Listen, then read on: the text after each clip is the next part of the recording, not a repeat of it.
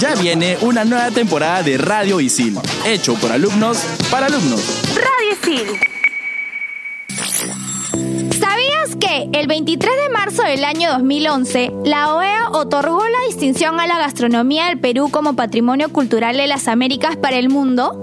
Hoy, en Explícame esto, todo sobre la gastronomía peruana.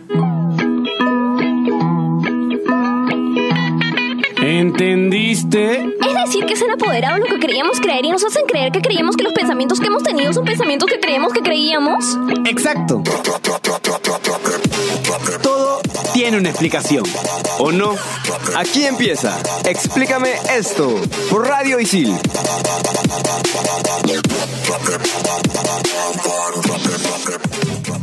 Bienvenidos a Explícame esto una vez más. Les saluda Martín Zúñiga de Periodismo Deportivo.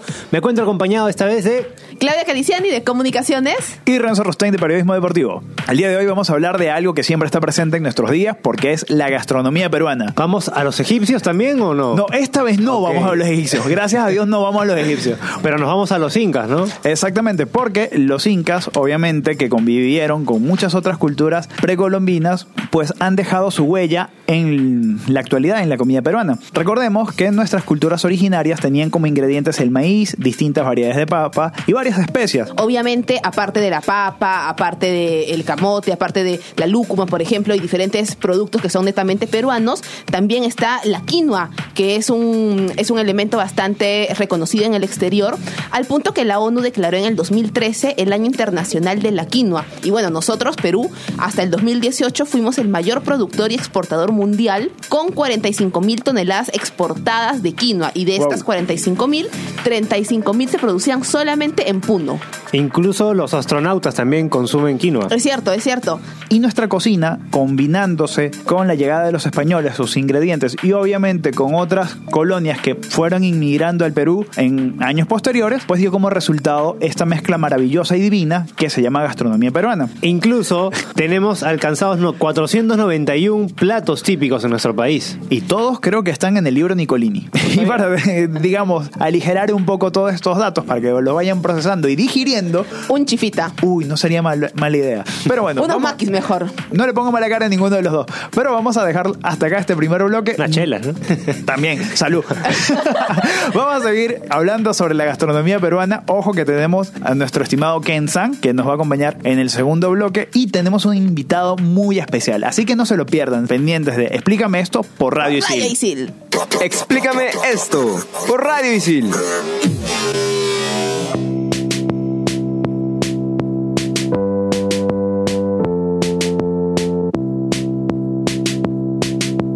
Volvemos en Explícame esto por Radio Isil. Y efectivamente, como ya les habíamos comentado, estamos acá con un gran invitado. Él es el genial François Robles Serna, es chef, fundador del restaurante La Picante. Hola François, ¿qué tal? ¿Cómo Hola, estás? ¿cómo están? ¿Qué tal? Hola, François. ¿Qué tal, François? Bien, bien, bien. Gracias por la invitación. Eh, cuéntanos un poco cómo, cómo nace tu afición por la gastronomía. Siempre entraba a cocinar, a ayudar a mamá. Eh, como muchos de nosotros, creo, de niños siempre hemos entrado, pero no a aprender las recetas, sino a ir picando cada trocito de carne que iba haciendo, o esa papita de lomo saltado que ibas comiendo. Y poco a poco me fui introduciendo más en el tema de la cocina. Hasta que a los 18 años ya empecé la carrera de forma profesional, ¿no? ¿Cuál es tu especialidad en comida ahora? Bueno, por el tema de experiencias y, y por un tema familiar también, yo me inclino más a, a la cocina marina, a las cocinas tradicionales, a esas cocinas que, que te llevan a recuerdos, que te producen nostalgia, que quizás cuando lo pruebas te hace recordar a la mamá, Ajá. porque mi mamá siempre ha cocinado al menos en casa y creo que es uno de los pilares para la formación que yo pude tener eh, en el ámbito gastronómico. Tú me comentabas que te centras mucho, te enfocas en lo que es la cocina sostenible. Coméntanos un poquito eh, qué es esto. Bueno, en La Picante básicamente es un restaurante de cocina marina tradicional. Tiene ciertos toques distintos, pero los sabores siempre son los mismos. Pero más allá del sabor del- de la cocina, creo que trabajamos mucho en un producto sostenible, que respetamos los parámetros establecidos de las vedas, las tallas mínimas de consumo, eh, los pesos permitidos de cada especie marina, pero más allá de trabajar con estos productos y darle el valor necesario, tanto al producto como al que está detrás de él, en este caso los pescadores artesanales, los pescadores de las caletas del sur y del norte del país, también tratamos de educar a nuestros comensales, a los visitantes, informando estos parámetros porque creo que es sumamente importante que ellos sepan qué comprar, cuándo comprar y cuál es el peso permitido, sea en un supermercado, sea en un mercado, sea en un restaurante, informarte, creo que ese es el pilar para poder hacer que la cocina marina sea sostenible en el tiempo. ¿Qué quiere decir? Que trabajamos con los productos que el mar nos manda en cantidad y que no tiene riesgo de depredación. A ver, para ponernos un poquito más claros en esta situación, porque seguramente la gente se estará preguntando qué especies, digamos, eh, están en peligro de extinción dentro de la cocina marina. Bueno, básicamente son todos los productos que tienen veas establecidas. Un caso puntual, como, como siempre tocamos con muchos, las famosas conchas negras que nos llegan de los manglares de Tumbes, pero lamentablemente hace mucho tiempo esas conchas negras y los manglares de Tumbes ya casi no existen. Y las que pueden estar por los restaurantes de Lima llegan de Ecuador o de Colombia, pero lamentablemente los peruanos, como les comenté, creen que nuestro mar siempre fue limitado y que los recursos al igual. Ahora creo que la realidad es distinta y es uno de los ejemplos más claros que podemos tener sobre uno de los recursos marinos en peligro de extinción. Es ¿Cuán- triste, ¿no? Un poco es triste, triste, saber ¿no? O que sea- se agota así los recursos. del- Claro, pero, o sea, qué, qué mal no informarnos, ¿no? Sobre, sobre este tipo de cosas, ¿no? Pero bueno, ya queríamos conocer tu experiencia y sobre todo un chef reconocido que nos hable justamente de estos orígenes de la comida peruana, de todo lo que la ha hecho tan innovadora, tan, tan exquisita. Tan única, tan variada. Exactamente, ¿no? Y que a, a ojos del, del mundo es un- una maravilla. Hay que estar claros, la comida peruana nació gracias a las fusiones. Exacto. Por ejemplo, la influencia italiana. Llega el primer chef italiano llamado Giuseppe Coppola. Hubieron luego otras oleadas migratorias de Italia, generalmente de Nápoles o de Génova. Eh, de ellos recibimos el famoso pesto, la salsa de albahaca y piñones, los fideos rojos. Más adelante los napolitanos trajeron la pizza el- con tomate y mozzarella. eh, y bueno, el panetón de Milán también se introdujo aquí en nuestro país y hoy día somos, después de Italia, el primer país consumidor de panetón. Tú has estado en Italia ahora último, ¿no? Cuéntanos cómo han recibido la comida eh, peruana ya, eh, cómo es el paladar italiano. Acabo de regresar recién hace una semana y media, dos semanas, pero antes de contarte esto, lo que dices de la fusión es sumamente importante, ¿no? Porque todos nosotros tenemos muchos recuerdos de esta influencia ítalo-peruana, que básicamente se estableció en, la- en- en el Callao, creo que en la punta, si mal no me equivoco. Y uno de los platos es el pesto, como nosotros lo llamamos tallarines verdes, o también llamado el pesto mal hecho, porque reemplazábamos los piñones por pecanas. Entonces, ¿Cuál es el pesto original ¿Cuál es el entonces? original? El pesto original lleva ajo, hasta Yo pensé que el original El pesto original lleva mucha albahaca, ajos y aceite de oliva. Nada más, solo Nada eso. más. Y los piñones que son la, la clave ¿no? de, este, de este pesto tan tradicional italiano. Nosotros fuimos cambiándolo y adaptándolo a los productos que teníamos en casa. También están estos famosos mondonguito a la italiana. Que a mí no me parece que tenga nada de italiano, ¿ah? Este no es más peruano. Pero el italiano sí está muy abierto a, a una nueva cocina, la cocina peruana. Siempre es muy bien vista. La gente prueba y es wow, ¿no? Son sabores fuertes, potentes, que posiblemente no hayan probado nunca en Europa. Pero con, con los cocineros peruanos que van haciendo estos embajadores de la gastronomía, creo que sí se puede llegar a que el paladar italiano se acostumbre a lo que nosotros hacemos, ¿no? Una cocina potente, fuerte, sabrosa. ¿sí? También tenemos influencia francesa, ¿no es cierto? En- En nuestra cocina la hay. Entre 1840 y 1895 llegaron a trabajar 54 panaderos franceses a Lima y digamos que eh, el emblema del francés fue como el, pan francés? aparte del pan francés, pero digamos que el sello característico de la cocina francesa lo que nos dejó los caldos que se elaboraban a base de huesos, desechos de carnes, Exacto. etcétera. Claro, esos son los, los famosos fondos, ¿no?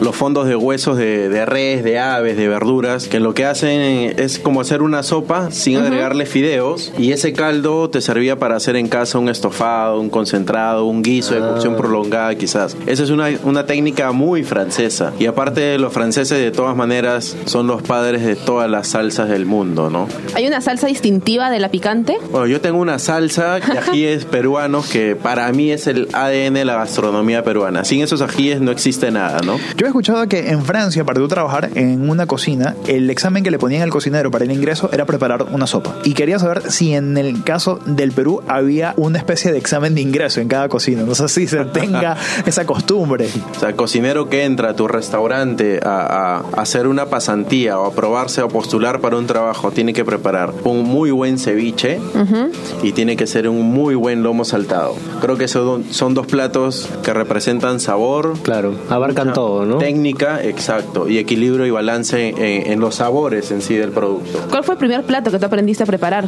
Yo soy recontra cevichero. O sea, ceviche todo el día, toda hora, en cualquier momento. Hacía Y el- frío. ¿Y algún- frío, igual. ¿Y algún ingrediente extraño o digamos innovador que tú hayas dicho, oye, no sabía que podíamos hacer ceviche con esto? Bueno, básicamente esta salsa que más que un ingrediente fue una, una mezcla de estos productos, productos de tierra con producto de mar que hicimos que sea una salsa pero punche. Interrumpimos este programa para meditar un momento en silencio.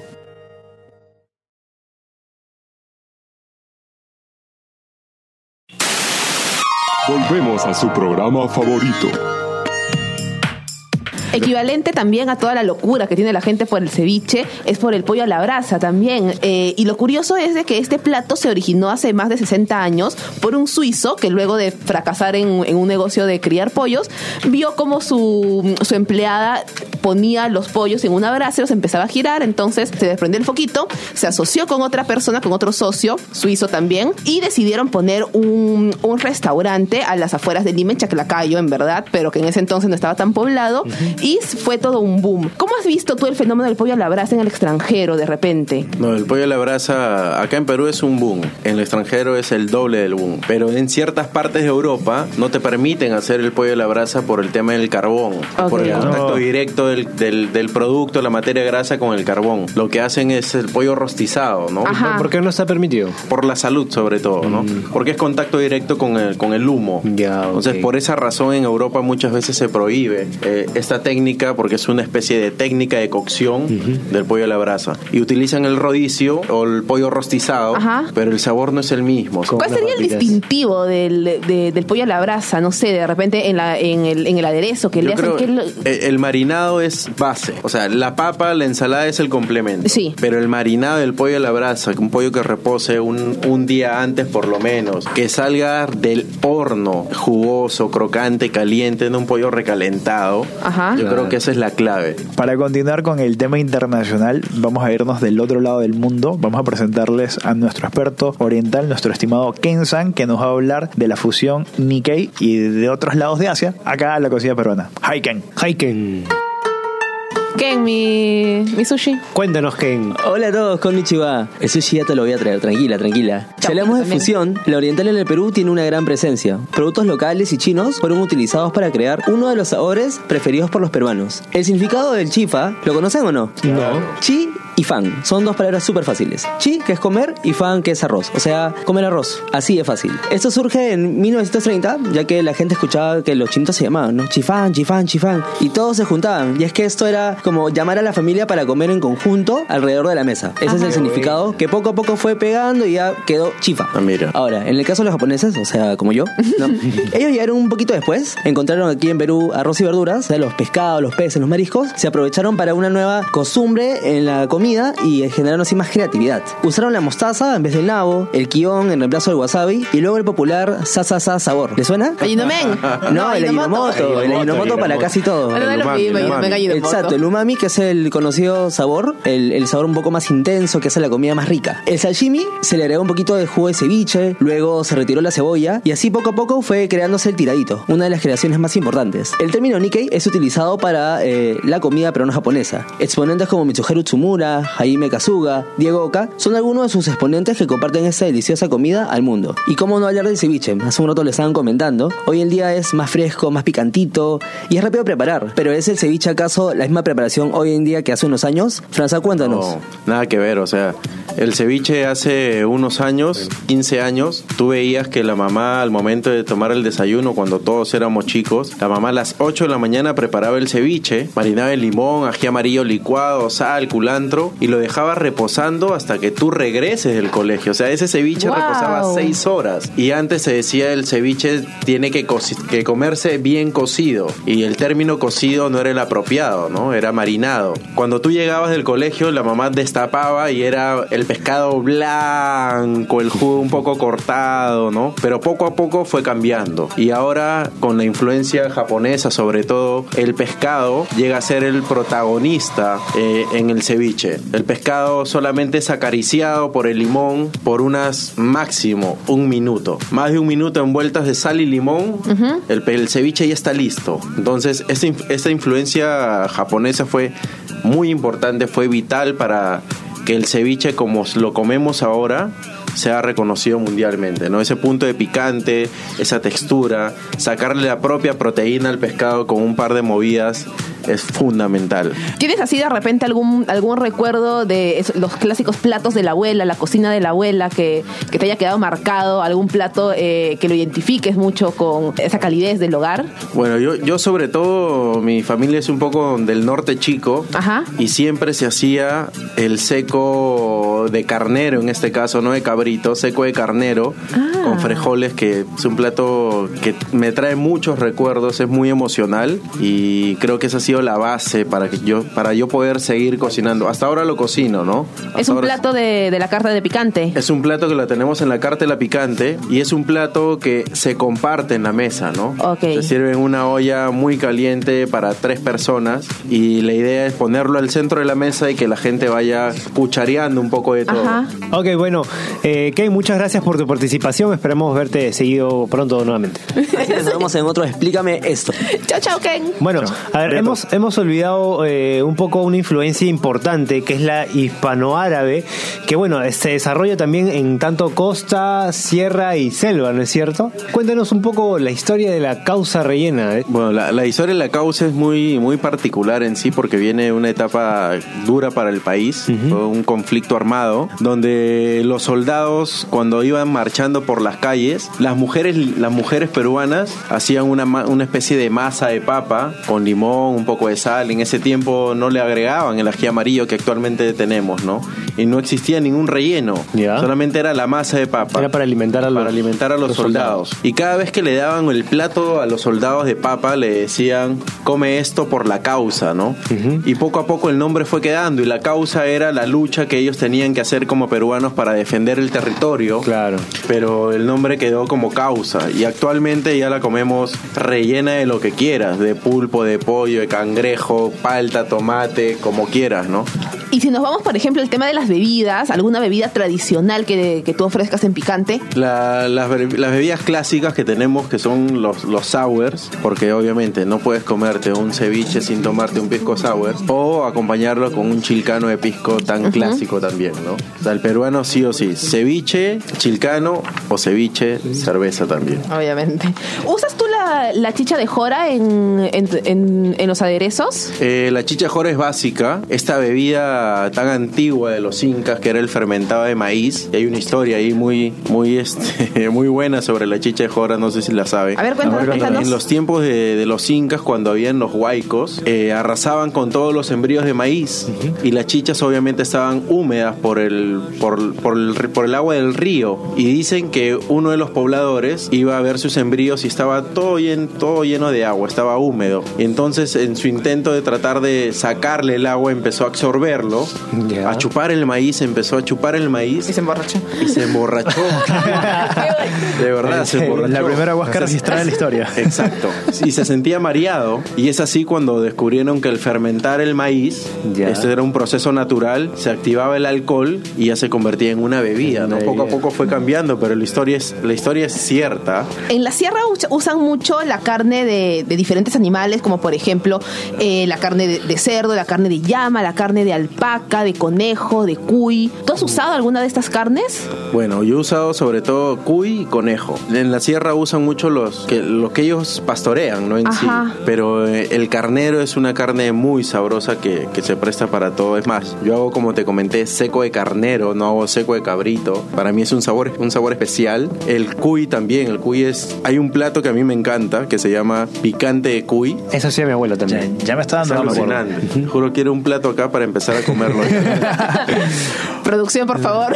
Oye, hablando, hablando justamente de la comida de la sierra, yo hace algunos años, tres años más o menos, habré viajado a Ayacucho. La imagen que me queda de Ayacucho es sentarme en la Pampa del Aquino, cerca de la Pampa del Aquino. Había unas señoras muy tradicionales, un- sus, sus mesitas así de comida. Me comí un plato de puca picante con chicha de jora. Para mí es la cosa más espectacular que me he comido. Sí, es- Puede ser es- algo muy simple, pero para mí fue espectacular. Pero ¿sabes qué es lo bueno? O sea, si te vas al- a las provincias, sea al sur, al norte, a la sierra, no tienes que sentarte en un restaurante a comer. Donde vas a comer mejor Es va a ser en el mercado, en los pueblos, en esas carretillas donde se hacen esas cocinas antiguas, ¿no? Pero son sabrosas, cariñosas. Sí. Son, son manos mágicas que has tenido el privilegio de probar. Yo hace poco estuve en Iquitos y una cosa que me llamó bastante la atención es la diferencia que hay entre el pescado de río y el pez que se come allá en, en Iquitos, el pescado de agua dulce y el pescado de agua salada que comemos acá. ¿Cómo nos puedes tú eh, explicar un poco más sobre esto? Bueno, en sí el, el pez en apariencia son muy distintos. Siempre los pescados de río tienen pigmentación rojiza o, o anaranjada quizás. El sabor son totalmente distintos. El pescado de río obviamente no tiene sabor salado. Eh, las texturas son más porosas el, el pescado de río. Son más fibrosas también. Ajá. Los pescados de mar creo que son todo lo contrario. Pero uno de los pescados más conocidos en la selva creo que es el paiche, ¿no? Sí, El paiche es un, un pez que puede pesar 100 kilos, que tiene mil formas de cortarlo, tiene chuletas, tiene costillas, tiene panza y todo se come, absolutamente todo. Y tengo el- hambre. Y, tienes hambre, y tenemos hambre. Y el porcentaje de grasa de este, de este paiche es alucinante. Imagínate comerte un churrasco o, un- o una picaña a la parrilla. El paiche tiene el mismo porcentaje de grasa y es igual de sabroso. Es alucinante el sabor del paiche. ¿Utilizas tu paiche en el restaurante, en la picante? No uso paiche, pero la especie es muy grande. Entonces Ajá. yo solo no podría consumirlo. Lo que sí se puede hacer es activar entre varios restaurantes para poder consumir este producto, ¿no? Ok, entiendo. François, hace un rato nos hablamos de, de tu de restaurante de comida sustentable. ¿Cómo están haciendo las organizaciones, ustedes los chefs, con el tema del plástico, de la contaminación de los ríos, de los mares? A veces las empresas también mismas contaminan. ¿Se está trabajando en eso? Bueno, hay muchas iniciativas por parte del sector privado, del sector este, público, el Estado también. Eh, hay una iniciativa que se llama No quiero esto en mi ceviche, que también hemos sido parte. El erradicar el consumo del plástico al 100%. Nosotros en la picante no usamos plástico, no usamos Genial. cañita de plástico ya hace tres años que empezamos la marca y usamos las cañitas de acero, ¿no? Y en nuestros polos tenemos un pez muy famoso que se llama el pez caña. Es ese pescado que comió todas las, las cañitas de paja que todos nosotros los peruanos contaminamos en el mar y que lamentablemente tuvo que ingerirlo y llegó a las mesas de los comensales. Ese es el famoso pez caña y es un solo uso de cañita de plástico 200 años en el mar. Sí. Imagínate, tú la vas a usar 5 segundos, pero 200 años va a estar en el mar y tranquilamente no podrías usar cañitas o ver un reemplazo. Y las bolsas plásticas igual, ¿no? Yo creo que todos los restaurantes en, en Perú, los restaurantes más reconocidos, siempre estamos eh, prestos para poder ayudar, porque al final nos estamos ayudando a nosotros mismos, los peruanos también. Y hay muchas iniciativas como la de Marino Moricagua también, que, que ve el tema de, de los lagos, de cómo A veces ayudar. la- las mineras también contaminan. También. Y tiene un proyecto muy bonito en, en recolectar las basuras de, las playas, ¿no? Pero sobre todo yo creo que es un trabajo más que de los cocineros o de los productores, es un trabajo de todos los peruanos en conjunto. Eso es cierto. Hablamos hace poquito de la selva, de esto del paiche, pero hay algo que yo todavía no he escuchado mm, de, de la selva que son los postres. O sea, hay algo típico mm, de la selva en cuanto a dulces, porque bueno, dulces nosotros más o menos con- conocemos, ¿no? O sea, arroz con Claro, de leche, la selva no mucho, ¿no? pero no, no, no de la selva. No hay- yo creo que no hay, no hay muchos dulces, pero tienen muchos muy buenos frutos. El caimito es un, es un fruto un poco divertido para comerlo, pero es un sabor único. Sabe como que a durazno, a mandarina, pero cuando lo comes se te pega en la boca y no puedes abrir los labios.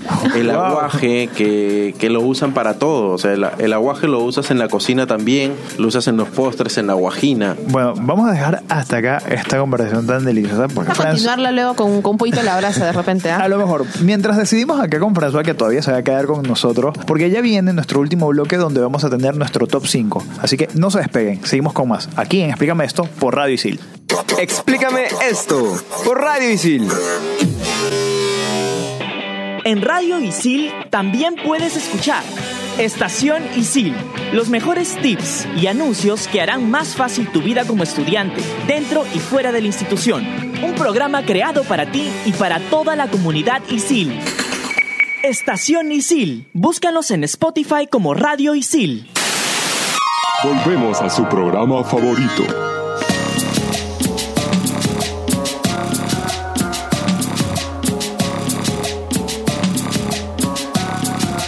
Gente, estamos de vuelta acá. Explícame esto por Radio Isil. En este caso tenemos ya con nosotros a Cristian, que hoy se va a encargar del top 5. ¿Qué tal, Cristian? ¿Qué tal, sobrinos? ¿Cómo están? Es verdad, yo soy Cristian y además, como todos ustedes ya saben, yo soy un gran amante de la comida y es por eso que hoy día les traigo un top 5 bien servido con las mejores comidas de carretilla. Uy, allá vamos. Ahí vamos. Top 5. Top 5. Top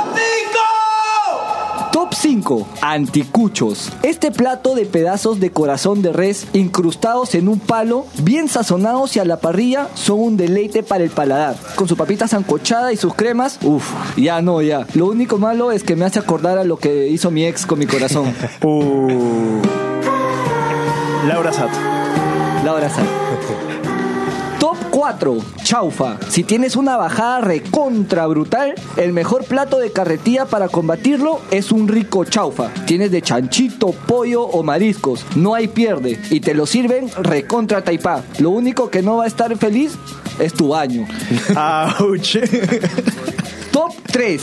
Emoliente o quinoa más su pancito con huevo. ¡Qué rico! Uf, el desayuno es la comida más importante del día y la carretilla lo sabe. Por eso está su nutritivo emoliente o quinoa más su pancito con huevo. Para que arranques la mañana bien papeado. Ah, ahí sí no le tomas foto a tu vaso, pero en Starbucks. Ah, bueno, sí, sí. Ajá. Top 2. Ceviche. Uf, el plato bandera de Perú. Y en casi todos los distritos lo vas a encontrar. Hay mucha variedad, precio y sabor. Eso sí, todos tienen que tener fijo ají. Porque ceviche que no pica no es ceviche. No seas... Top 1. El famoso plato 7 colores, donde tienes combinado de tallarines rojos, huancaína, ceviche, chanfainita, arroz con pollo, causa, carapulcra y como diría el descerebrado de Majin Buu.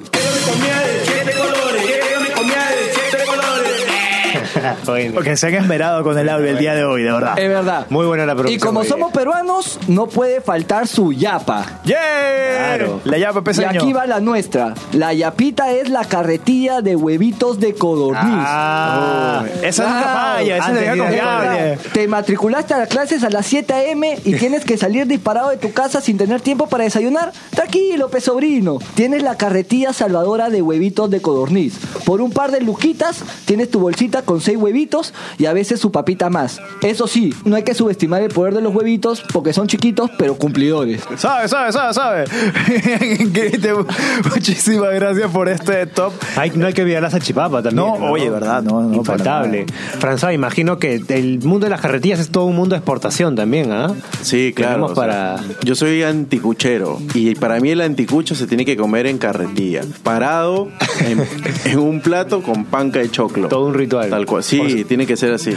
Muy bueno, muy bueno. De verdad, Cristian, muchísimas gracias por este top. Este, De nada, muchachos, cuídense. François, este, de verdad, nos has dejado maravillados con todo este conocimiento. Bueno, ya vemos que, que tenemos bastantes cosas por comentar de la cocina, pero antes de mm, despedirnos, vamos con la recomendación del programa. El que come callado, come dos veces. Aplica para todo aspecto de la vida. Y no comerse el pan del desayuno a las 3 de la mañana. Recuerda si te apasiona la comida y quieres tener tu propio restaurante, ven y matricúlate en el Diplomado de Gestión de Negocios de Alimentos y Bebidas. En ISIL. Así que vengan y aprendan haciendo. Muchísimas gracias. Bueno, François, ha Chico. sido un gusto tenerte aquí como invitado. Esperemos volver a, a conversar contigo nuevamente. ¿Dónde te encontramos? Primero, gracias por la invitación. Si quieren conversar conmigo, tienen que ir al restaurante ahora, les Ajá. toca visitar, ¿no? Perfecto. Perfecto, a comer, y, vamos. a comer y pagar, por. Ah, este. eh, eh, gracias, François. producción, producción, por favor, para que Pero bien, Taipa. Bien taipá, bien servido, con cariño y para compartir sobre todo. Y el restaurante está en Jesús María, en Úsare Junín 651, se llama La Picante. La pueden buscar por redes sociales como la, la punto picante en Instagram y en Facebook como La Picante. Y a mí en lo personal como François Robles. Pueden seguirnos por las redes, pasamos recetas, algunos tutoriales, cosas bien divertidas. Y sobre todo visualmente se van a provocar. Y si nos visitan y dicen que vienen por la radio, van a tener una sorpresa por ahí. Ah. Bien, Bien, qué bueno. sabes. Muchas gracias, François, por ese regalo. Bien, gente, hasta acá ha llegado Explícame esto. Les saluda Renzo Rostein. Me encuentran en Twitter y en Instagram como Renzo-R5. Chau. Les saludo Martín Zúñiga de Periodismo Deportivo. Hasta la próxima. Les saludo Claudia Caliciani y me encuentran en Instagram como arroba solo cuenta pues, me encuentran en Instagram como arroba solo cuenta impares. Muchas gracias. Esto fue Explícame esto por Radio Isil. Y muchas gracias, François. Un aplauso, por favor. Gracias.